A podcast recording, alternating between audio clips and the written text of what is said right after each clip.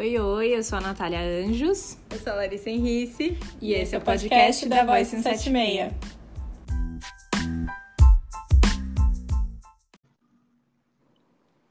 Oiê! Olá! Estamos aqui. Estamos aqui nessa cobertura especial do Brasil X Fashion Week 2020. Yes, está acontecendo. Muito bom, muito bom. Bora lá, vamos começar. Então, primeiro a gente quer agradecer a organização do evento, é, agradecer ao Rafa e à Ana, que são idealizadores aí do Brasil Eco Fashion Week, por essa parceria de mídia com o podcast da Voice 176.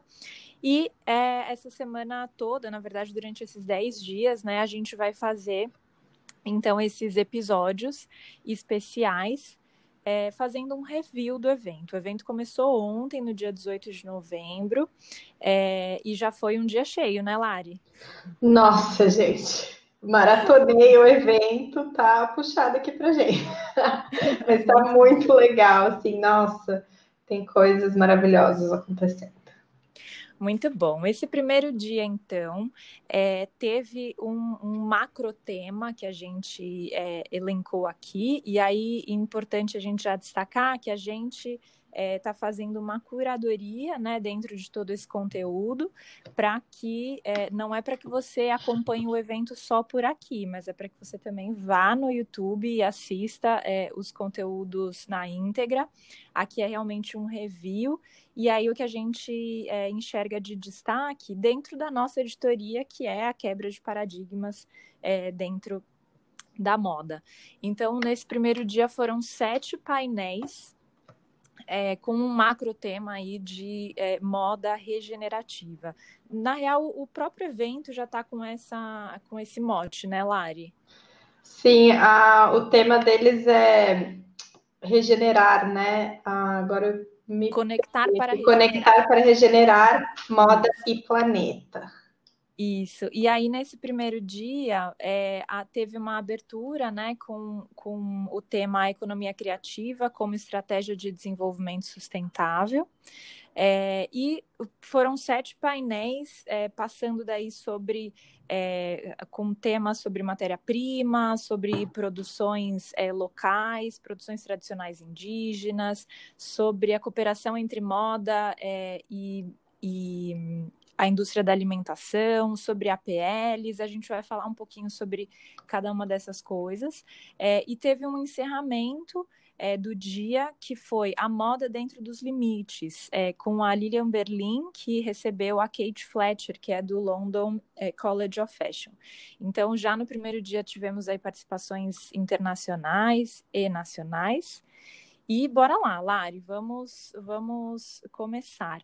É, a gente já vai começar uhum. ouvindo a Cláudia Souza Leitão, é, fazendo daí um, um, um, pedaço, né, trazendo um pedaço do que a Cláudia falou no primeiro painel de economia criativa. Quer falar um pouquinho, Lari, sobre a sua percepção do, do painel e aí a gente solta o áudio da Cláudia? Olha, só amores, selecionei aqui um trecho para vocês da fala da Cláudia, que eu acho que dá aquela autoestima para quem trabalha com a indústria criativa. Aí eu ouvi sentindo assim, ah, eu tô no caminho certo, Cláudia, me dá a mão. muito bom. É muito isso, bom. a gente tem que trabalhar com criatividade e o trecho vocês vão ver, pega bem essa parte de falar que é o futuro, o futuro é a criatividade, porque isso os robôs não sabem fazer, como a gente já falou aqui no podcast. Uhum. Então, vamos soltar esse trecho aí especial para vocês. Boa, bora lá. Importante, Amélia, a gente pensar por que nossa autoestima é tão baixa. E entender que uma das tarefas do Estado, e é a tarefa das políticas públicas de educação, é que a gente reconheça não é, as nossas identidades e que a gente valorize o que a gente é. É, é, eu, eu, venho de um estado onde o, artesanato tem uma grande riqueza, né? onde o bordado, é, o que é feito à mão, tem grande valor.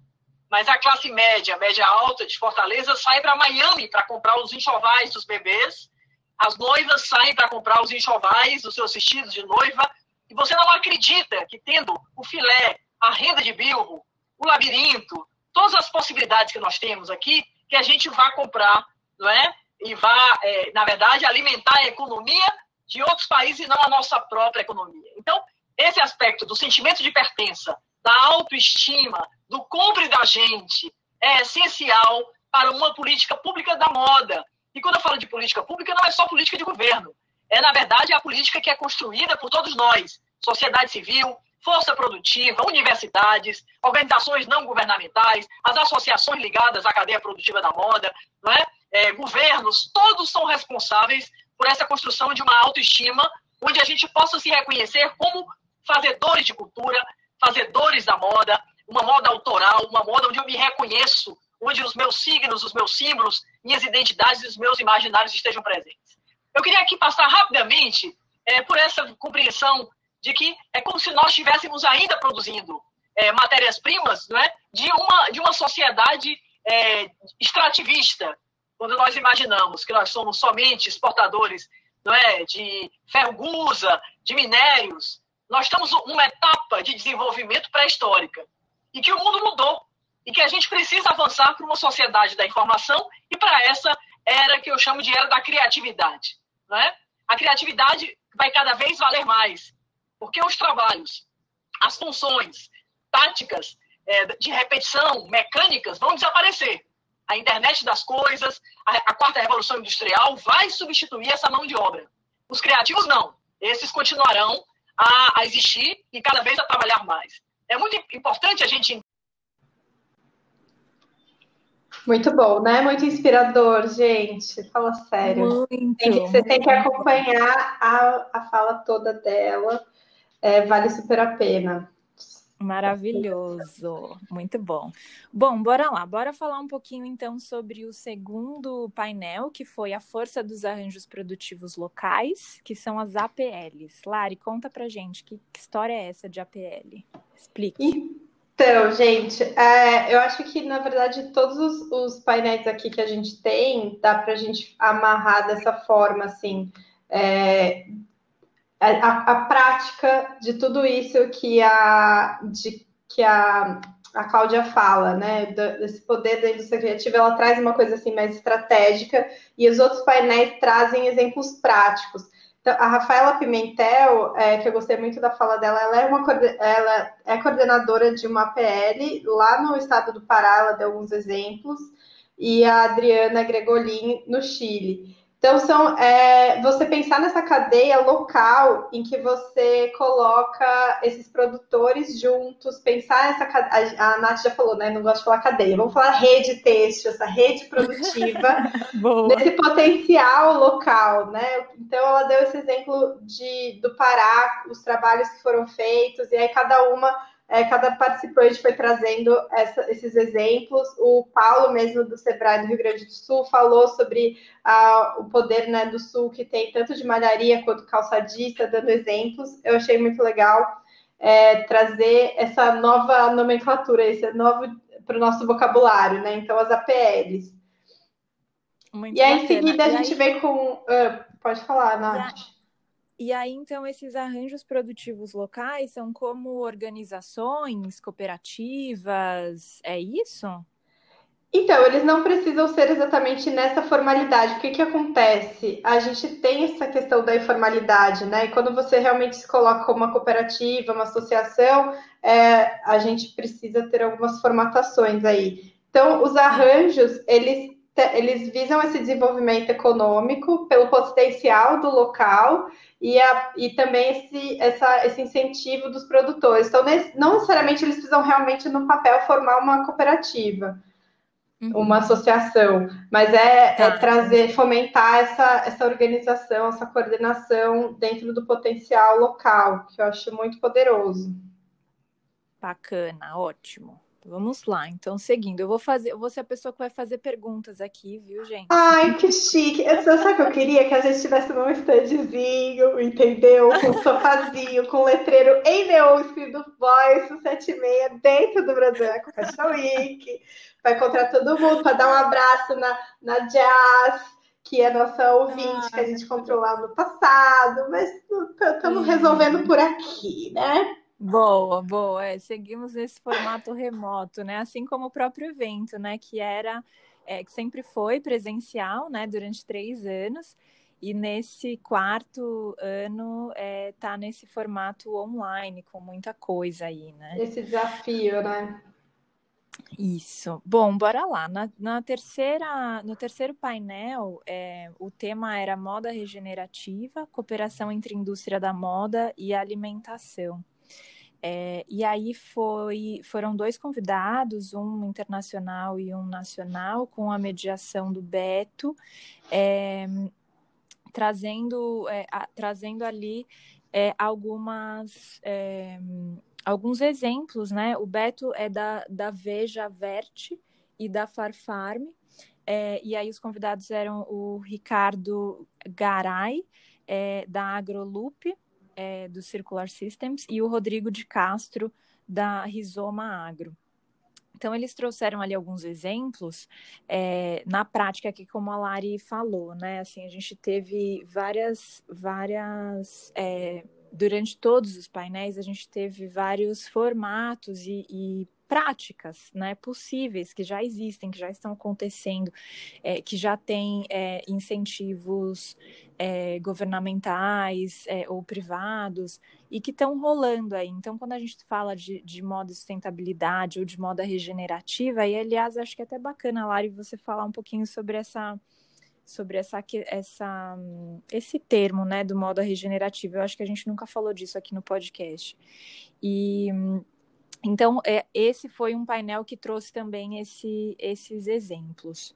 Quer falar um pouquinho, Lari? Boa, vamos falar. Eu acho que essa é a palavra-chave desse painel, que é o regenerativo, que é essa recuperação, na verdade. Então, como a gente pode produzir sem extrair, sem tirar, né? Mas fazer uma produção que ela, ela cuida dessa terra que já foi tão sofrida, ou desse sistema que foi que está tão sofrido, então, nossa matéria-prima ela vem trazendo sofrimento à terra, e quando a gente fala de regenerar isso, então é, é devolver a vida ao mesmo tempo que a gente continua é, cuidando da terra e também produzindo. Então, essa produção que ela não, não, não agride, sabe? Ela também uhum. tem esse cuidado, então você precisa recuperar essa fonte que vai te gerar uma produção. Eu ela acho que cuida, esse... né, dessa fonte ela cuida dessa É o cuidado, né? né? Não é só é cuidado com Pachamama, mãe terra, ela precisa ser regenerada, não dá mais para explorar. Então, vamos sair dessa mentalidade de exploração e pensar que a gente precisa regenerar. Não dá para ficar procurando em Marte, a gente vai ter que cuidar do que a gente tem. Boa, muito bom. E aí ele já vem para essa estruturação de cadeias produtivas responsáveis em seguida, que também tem o, o Beto, né? E aí nessa uhum. fala o Beto fala sobre, nessa fala o Beto fala sobre a Farm, que é um projeto que teve o incentivo de aceleração do Fashion for Good é, em Amsterdã, então o Beto está muito chique. Inclusive, ele tinha um slide lá que estava em inglês, ele falou, desculpa, tá em inglês. Eu falei, não desculpa, não, tem que estar tá tudo em português. eu falei comigo mesmo, entendeu? Não desculpa, tem que estar tá tudo em português. E aí, com a Mariana Marques do Catarina Mina, a Tainá Fagundes, que ela não sabe que eu conheço ela, mas eu já cruzei com ela lá no Brasil Fashion Week, e ela estava falando sobre o projeto da tribo, que é lindo, sobre afeto também. A, a Catarina Mina, que faz essas bolsas maravilhosas é, é de tecido, enfim, é, é material vegano, e a mediação da Laura Mota do Mercado Livre, porque o Mercado Livre está com essa aba da sustentabilidade também. E, então o que eu achei interessante foi é, também um exemplo prático, de novo. O Beto contou como eles trabalharam com é, esse farfarm, né, trazendo essa cadeia produtiva responsável, estruturando, é, educando e trazendo ações. Então, acho que no, no, arranjo produtivo a gente teve uma visão, de repente, mais é, de gestão pública, e aqui a gente teve exemplos de pequenos é, casos, assim, né? Claro que depois aí a, a Farfarm ficou bem, tá, tá, crescendo, né? Que bom. Uhum. Mas como tratar, então, nesse processo de produção do Catarina Mina, a da tribo, que tem muito a ver com a família, que a Tainá trouxe, essas raízes e ancestralidade. Então, essa estruturação, como fazer acontecer essa, essa cadeia produtiva responsável. Boa. E aí, com esse gancho da Tainá, a gente já passa para o quinto painel, que falou sobre produção tradicional indígena. Exato, ai, como a gente está sintonizada. Essa foi a mediação, teve a mediação da Giovana Nader, do projeto Gaveta, e assim, eu, eu confesso para vocês que demorou para a Leonice falar, que eu queria ouvir a Leonice e o Samuel Carajá falarem, e aí, tipo, lá na metade eles começam a falar muito lindamente. A Cleonice é da Associação das Guerreiras Indígenas de Rondônia. Então, ela estava contando, é, teve uma frase que ela falou muito bonita, não consegui gravar exatamente, mas ela falou que a gente precisa da floresta de pé, porque no nada que eles produzem é industrializado, vem do rio e da floresta. Então, ela fala floresta em pé. E isso me assim, acho que resume muito isso, né? A produção tradicional uhum. indígena, ela é de subsistência, não é para o lucro, e ao mesmo tempo é uma resistência naquela floresta que tem um monte de gente de olho, né? A gente bem sabe, uhum. o Brasil nessa foi o único país na pandemia que aumentou o índice de poluição e desmatamento. Todo mundo estava lá, né, reduzindo e a gente aumentou por conta do desmatamento. E aí, então, Cara, essa muito sério. necessária. É, é muito sério isso, né? E eu acho que esse primeiro dia é, mostrou e já, já teve assim.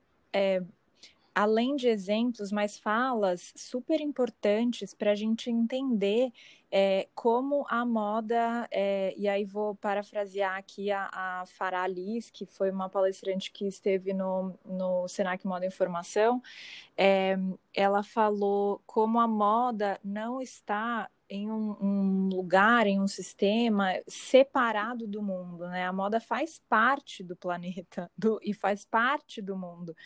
Então, como é preciso olhar para o planeta, olhar para isso? Eu acho que nesse primeiro dia isso ficou muito marcado, é, com exemplos de ações é, já super estruturadas e, e, e super crescendo e tal é, e, e, muito importantes, né?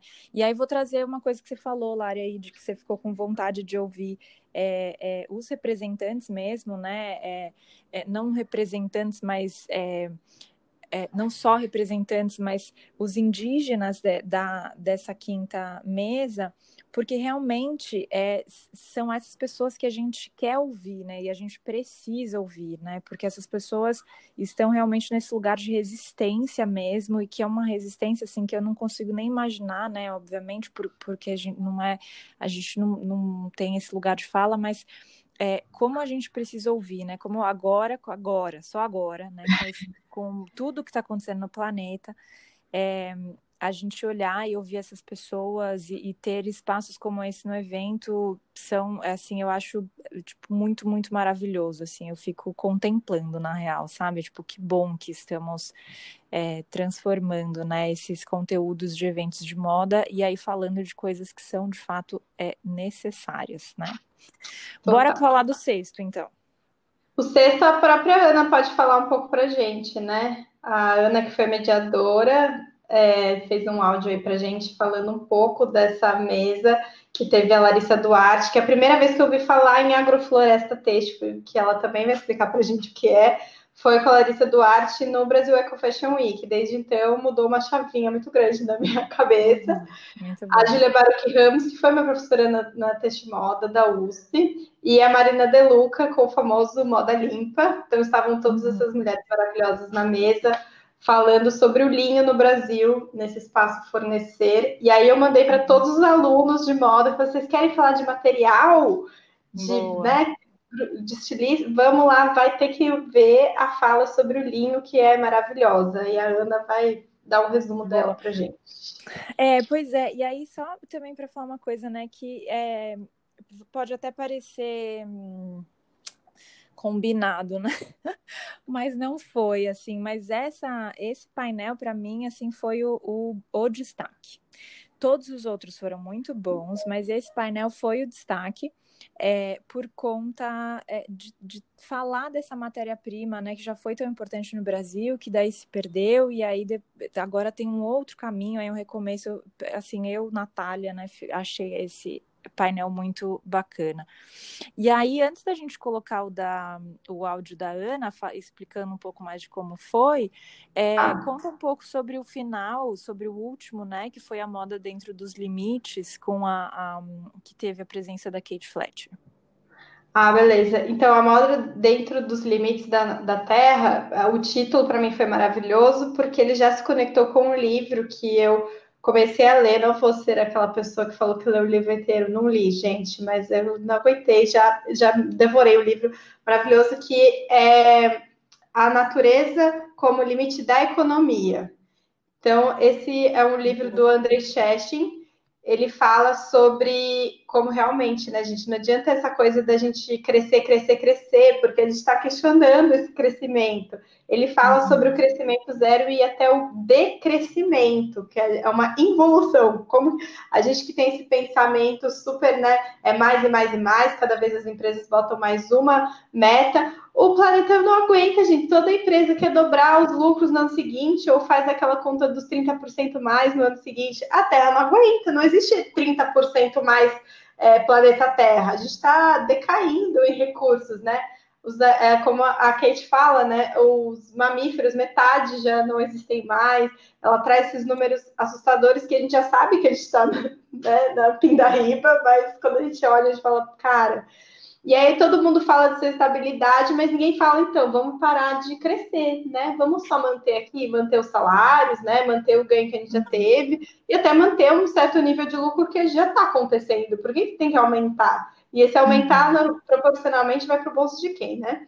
Enfim, então existe esse, essa teoria do crescimento zero, tem vários mas, livros novos é, assim, sobre isso. Diga.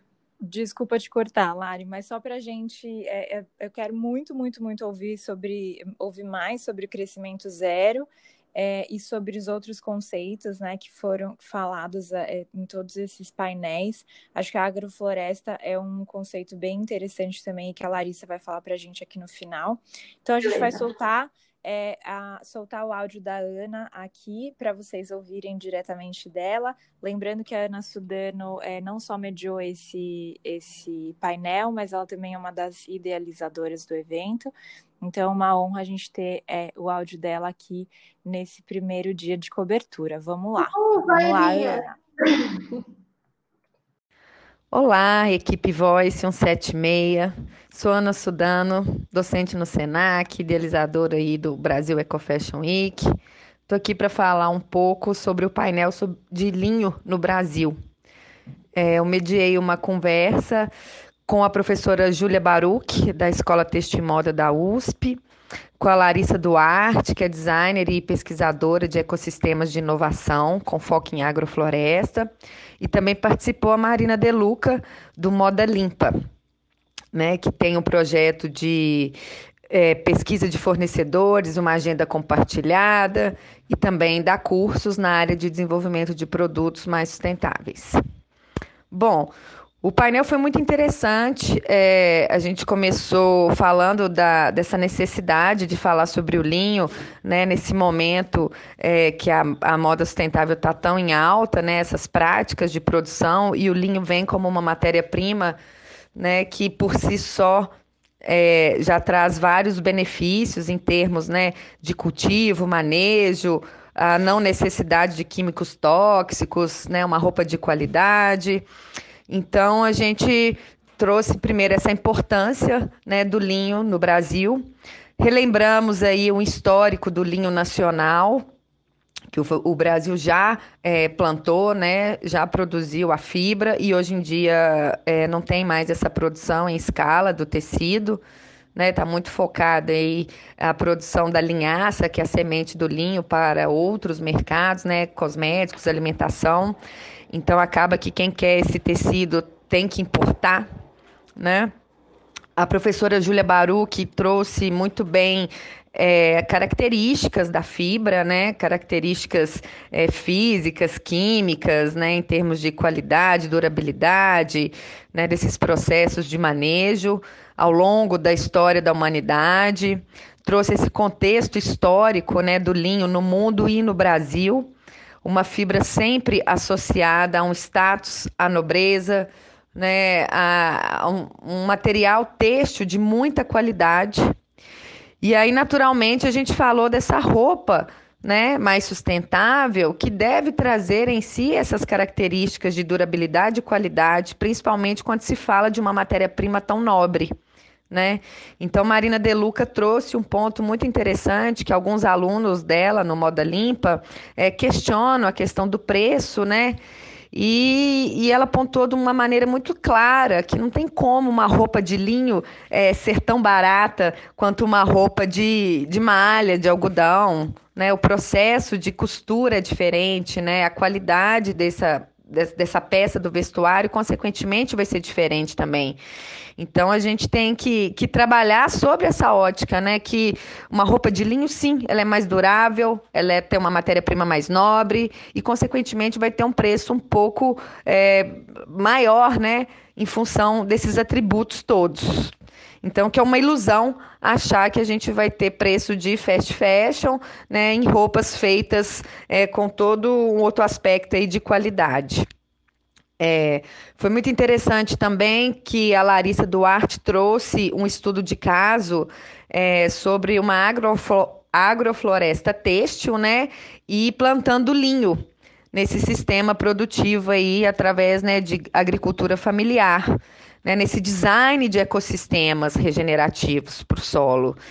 E aí ela mostrou fotos desse projeto, né, da, da colheita dessas fibras depois, que deu muito certo em termos de, de plantio né, nesses sistemas de agrofloresta também. Então, que pode vir a ser, quem sabe, né, uma estratégia futura aí para a gente voltar a cultivar linho no Brasil dentro desses sistemas né, de consórcios né, de, de ecossistemas aí na agrofloresta. É, um outro ponto interessante que foi colocado também, né, é, que a gente questionou é, é sobre essa produção de linho no Brasil e no mundo. E, enfim, hoje o linho ele é artigo de luxo, assim como a seda, né? Porque 80% da produção têxtil do mundo está focada no algodão e no poliéster, né? Então, são entraves aí que o mercado naturalmente vai criando, né? E a partir dessas novas necessidades e desejos, a gente começa a repensar essas produções em escala aí, né? Também a gente finalizou o painel trazendo algumas possibilidades de inovações, né, para esse desenvolvimento têxtil, com mistura de outras fibras naturais, para deixar o custo mais acessível, né? E, e, melhorar, às vezes, algumas características que são questionadas no linho, como, por exemplo, esse aspecto amassado, né? E quando a gente fala de sustentabilidade, é importante assumir esse aspecto, porque ficar buscando passação o tempo todo numa fibra que não vai ter a lisura, né, que mesmo o aspecto de um poliéster, por exemplo, a gente acaba gastando muita energia, né, e inviabiliza tudo que foi trabalhado anteriormente aí na peça mais responsável. Então a gente falou dessa questão de assumir esse aspecto, né, do linho e também dessas inovações possíveis, misturando aí com outras fibras naturais. E acabamos falando sobre incentivos, bolsas de, de estudo, né, capacitação para continuar o desenvolvimento acadêmico na área, né, já que é uma fibra ancestral aí da humanidade que nos acompanha há tanto tempo, é, não pode parar. Né, esses estudos, essas pesquisas e essas práticas dentro da indústria de moda mais responsável. E é isso. Acho que deu para trazer um pouquinho do que nós conversamos. É um prazer estar aqui com vocês. Grande beijo. Ô, mineira poderosa, né? Fala sério. Maravilhosa. Não dá para ouvir isso e não ficar com vontade de, de assistir o painel, né? Possível. Total, gente, por favor, assistam. Tá maravilhoso. Essas mulheres ao vivo. Boa.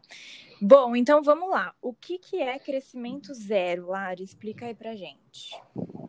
Então, gente, é, alguns economistas já vieram com essa teoria. É, posso falar depois nomes de livros para vocês lerem. Eu mesma estou me enveredando aí para saber mais sobre a questão.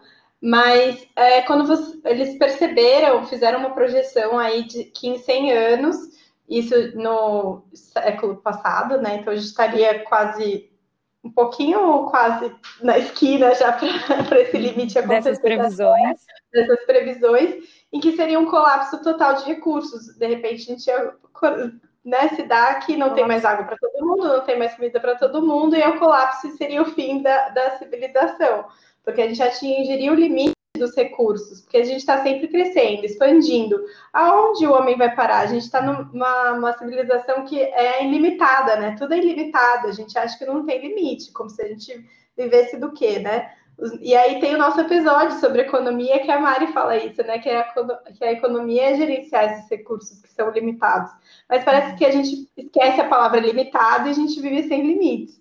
E a gente está chegando, então, nessa, de fato, em contato com essa escassez e que a gente precisaria mudar esse modelo mental para que a gente não evoluísse mais, que fosse mais uma é, evoluísse, né? Como se evolução fosse realmente um crescimento quantitativo mas que a gente fizesse a manutenção dos recursos, então a manutenção do que já existe. E aí é o que eu estava brincando para a Nath, né? Povo da moda, vamos parar de abrir coisa. né? Abre é... marca, abre isso. Ah, vamos crescer, vamos expandir novos mercados. Ainda mais que assim, a gente nem explora os mercados que precisa, né? Porque todo mundo quer vender para a mesma pessoa. Mas é, a gente tem que mudar esse pensamento. Então, acho que a palavra regenerativo, de novo, por a gente ter elegido como tema macro aqui do dia, é isso: é para regenerar, não é para crescer, não é para ampliar. A gente precisa regenerar. Cuida do que tem. Vamos cuidar do que tem. Desde a roupa que você já comprou, vamos cuidar. Então, isso é um insight para os negócios, porque a gente está precisando de negócios que cuidem, negócios que façam manutenção sem Sim. essa megalomania de ser mais, mais, mais e lucro, lucro e expandir coisas. Vamos cuidar. Então, se você te, quer empreender, vamos empreender, mas cuidando, não criando, criando, criando ali sem limites.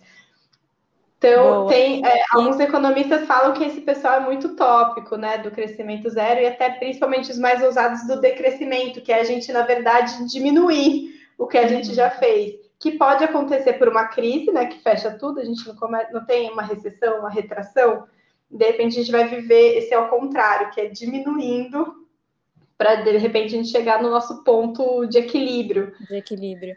Entendi. Então, o crescimento zero, ele pressupõe que a gente já tem tudo que precisa e que então a gente precisa cuidar disso e fazer a manutenção do que a gente estragou, né? Em, em palavras simples. Em palavras é isso, gente. Tá. Mas tem e esse livro eu do eu super indico que é o A Natureza como Limite da Economia, que é um, acho que eles até usaram como um trocadilho aí para o tema da, da mesa. Tá. E aí eu acho muito é, bacana assim a gente dar um destaque para esse termo, porque quando a gente fala de crescimento zero, nos dá um, creque assim na cabeça, porque quando a gente fala de crescimento, a gente está falando de aumento, de acúmulo, acúmulo, de mais, né? Mas a quando a gente é coloca o zero, né? É, e quando a gente coloca o zero do lado, aí, ué, não, pera, o zero é zero, né? O zero é, é neutro, o zero é, é, nada, né?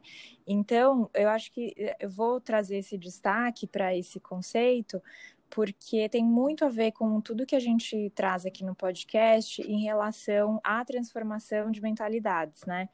É, então, esse conceito, ele é, pede essa transformação de, de mentalidade que é, é, eu não preciso eu não preciso crescer sempre né eu não preciso ter é, isso que você falou né Lari dessa essa coisa de tá sempre querendo aumentar a cada ano eu vou crescer eu vou aumentar eu vou fazer isso eu vou fazer mais né às vezes a gente não precisa desse mais. Então é importante a gente entender que a sociedade que a gente vive hoje é, nos impôs, nos imputou, na verdade, esse, essa mentalidade de crescimento sem parar, da, de produtividade, de alta performance. Então, tudo que você vai fazer, você tem que fazer muito. E a gente viveu isso, inclusive nesse período da pandemia, em relação à informação, em relação à, à produtividade. É sempre um excesso, sempre mais, né? A cada ano a gente precisa fazer mais. Então, já que a gente está em casa, a gente tem mais tempo. Não temos, né? Isso é uma ilusão. A gente, a gente tem outro tempo, né? O tempo vira outro. A gente outro. tem outro tempo. É, então, eu acho que é, é muito importante, aí falando aqui, fazendo um grande destaque para os nossos ouvintes, é, de olhar para isso e que bom que o Brasil Eco Fashion Week trabalhou isso e falou sobre esse tema. Para a gente da moda, é, também pensar nisso de uma forma mais profunda. Precisamos de tantas coleções, uhum. né? A uhum. gente é, precisamos de tantos produtos novos a cada ano, precisamos de mais marcas, precisamos de, né, de novo de produtos novos. É, então é, é importante a gente fazer essa esse destaque.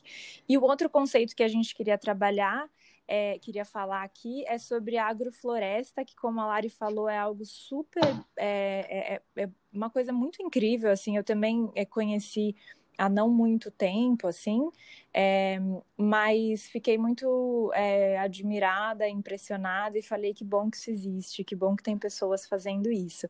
E aí quem vai contar para gente um pouco sobre esse conceito é a própria Larissa, que participou aí desse painel, né, Lari?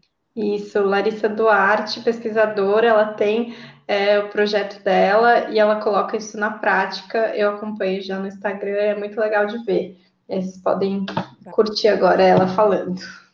É, e o painel que ela participou, é, que eu mencionei agora, foi o Linho no Brasil, Isso. o Espaço Fornecer, o mesmo que a Ana também participou. Então, bora ouvir a Larissa. Isso aí. Olá, espero que estejam todos bem.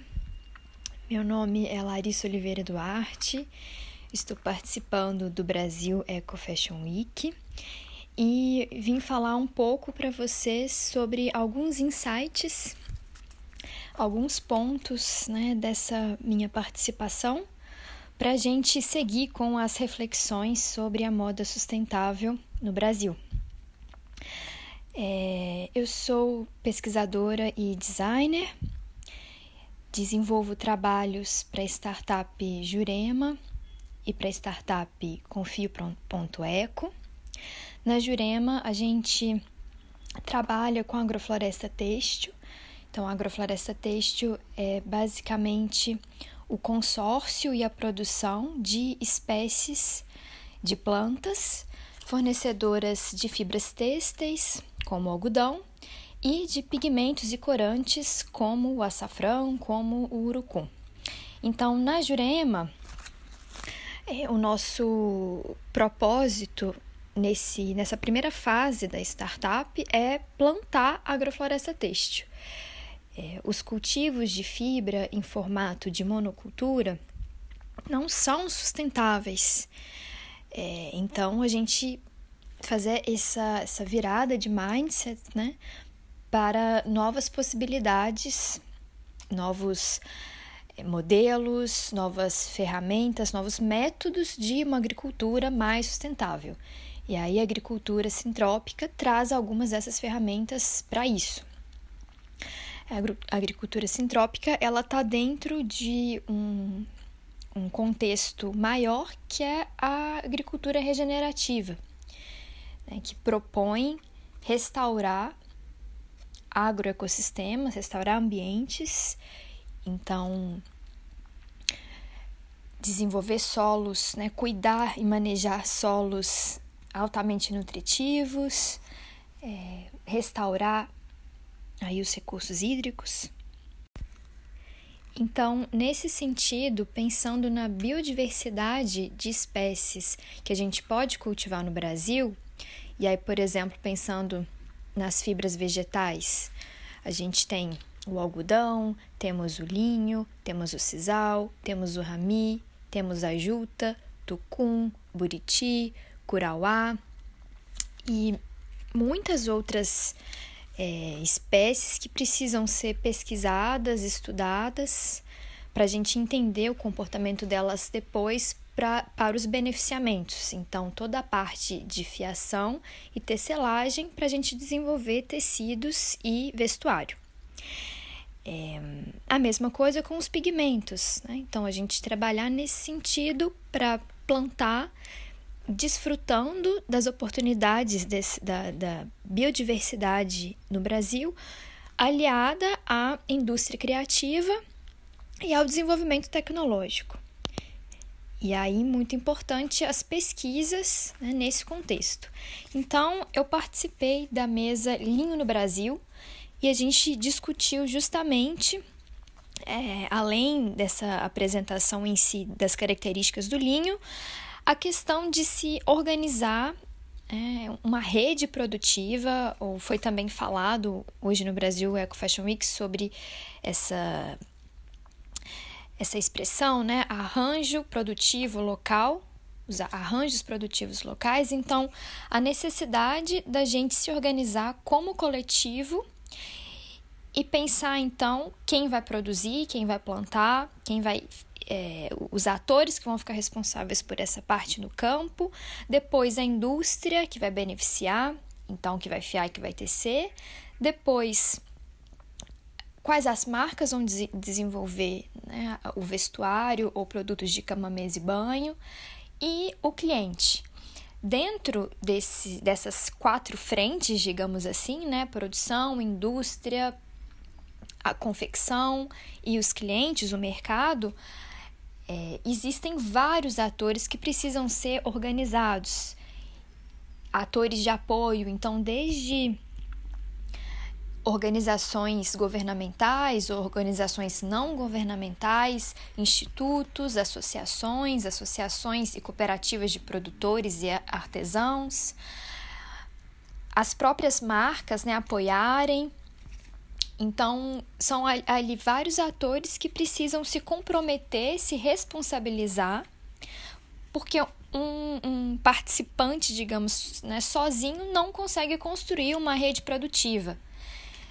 E aí a gente também faz esse, essa virada de mindset, né, de cadeia de produção para ecossistema de empreendedorismo, ecossistema de inovação.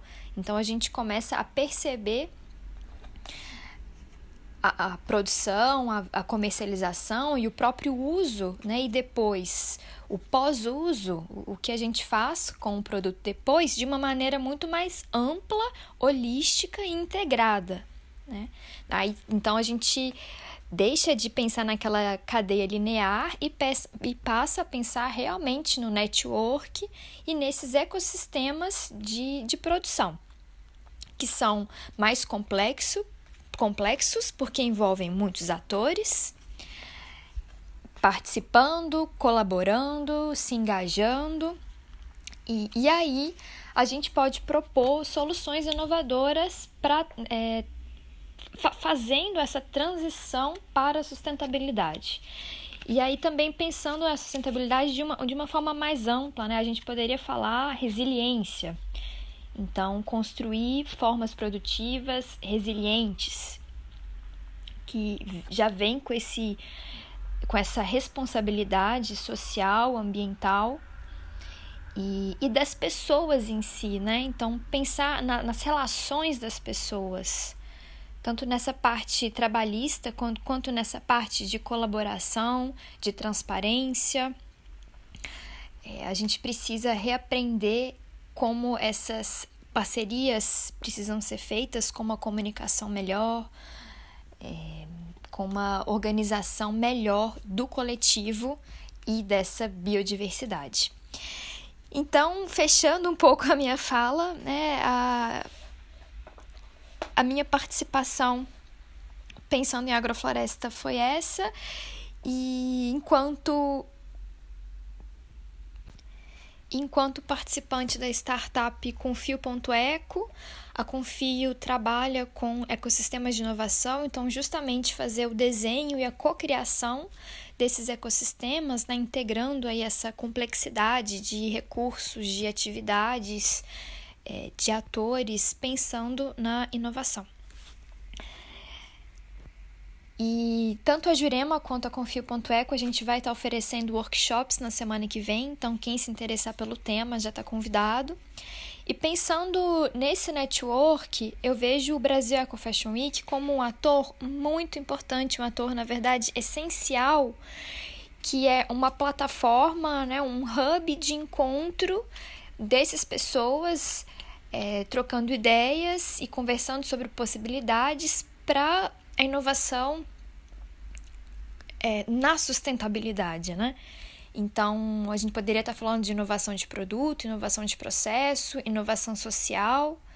É, tudo isso é possível quando as pessoas se organizam. Então, a organização de, através da organização de pessoas, de recursos e de ideias, a gente consegue é, desenvolver e propor novas direções, novos caminhos.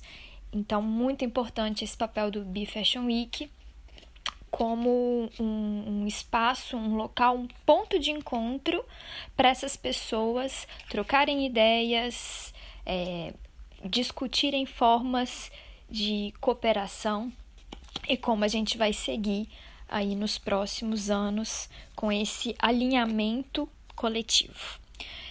Desejo a todos um ótimo evento e um forte abraço, né? Seguimos nesse, nesse caminho a cada dia é, desenvolvendo um pouco mais, né? Dando um passo de cada vez para nossa união, para a gente encontrar a melhor forma de cada um participar, né? Com, com bastante confiança que a gente está fazendo uma, uma construção para um presente mais generoso e para a construção de um futuro mais harmônico, né? mais, mais leve, considerando o meio ambiente e as pessoas. Ai, gente, é isso, né? Sobre isso, o futuro é isso, gente, que nem a, na nossa na nossa. No, a gente teve um episódio, né? Foi a de Caldas, a Nath, que falou que o futuro era ancestral? Foi, foi, foi. Ou foi Silvé, não lembro agora quem que falou, acho que foi a de, é, foi de Caldas. A de né? Caldas. É, acho que foi a de Caldas. E acho que esse primeiro dia do Brasil Eco Fashion Week, para mim, foi muito isso. O futuro e que vai desfilar, Caldas vai desfilar, né? No, no... Vai desfilar. A gente vai estar aqui também comentando do nosso stand. Imaginem nosso stand aqui com luzes neon da Voice, tá, gente? Muito bom, muito bom. É, bom, então foi isso, assim, nesse primeiro dia, como a Lari falou, assim, acho que os conceitos principais aí, é, esse futuro ancestral e que para a gente ter esse futuro ancestral, olhamos para é, o planeta, para a Terra, para a, a né, a floresta, é, pensamos sobre esse crescimento zero, sobre o decrescimento, sobre agrofloresta, como tudo isso conversa com a moda, como a moda conversa com a indústria do alimento, né, também, considerando esses conceitos regenerativos. E foi isso, gente. Acho que foi bem incrível. E espero que depois de ouvir esse episódio vocês queiram assistir os painéis, é, porque é isso, a gente veio fazer só um review. Deixar todo mundo isso, com gostinho, né, gente? Isso. Por favor, vão lá, que tá uma delícia de ver todas as pessoas falando com muito mais propriedade, né? Porque eles estão jogando no campo deles.